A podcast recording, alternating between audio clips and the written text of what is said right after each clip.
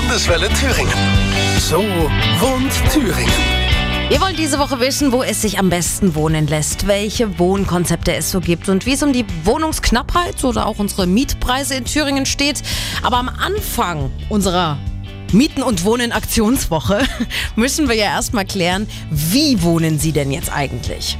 Eigenes Haus im Grün, Stadtwohnung mit Balkon oder Plattenbau? wohnen Juriger Gangenring in der Kobo. Ganz zufrieden, es wären jetzt bald 20 Jahre, was ich drin wohne und kann mich nicht beschweren. Also ich wohne in einer Wohnung. Der Hintergrund ist, ich bin in einem Haus aufgewachsen, auf dem Land sozusagen und wollte schon immer äh, in die Stadt, also weg vom Land, äh, eine urbanere Gegend und da bietet sich natürlich eine Wohnung an. Als junge Frau fand ich es blöd, im Haus zu wohnen, aber jetzt so, im, so ab 40 ist es schon schöner, angenehmer.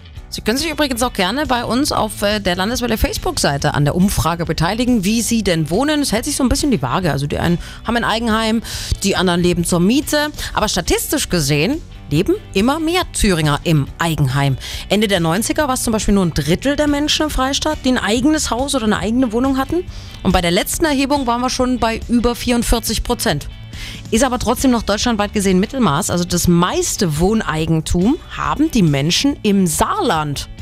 Und dabei dachte ich immer, die Schwaben wären das mit Schaffe, Schaffe, Häusle baue. So wohnt Thüringen. Bei Landeswelle Thüringen.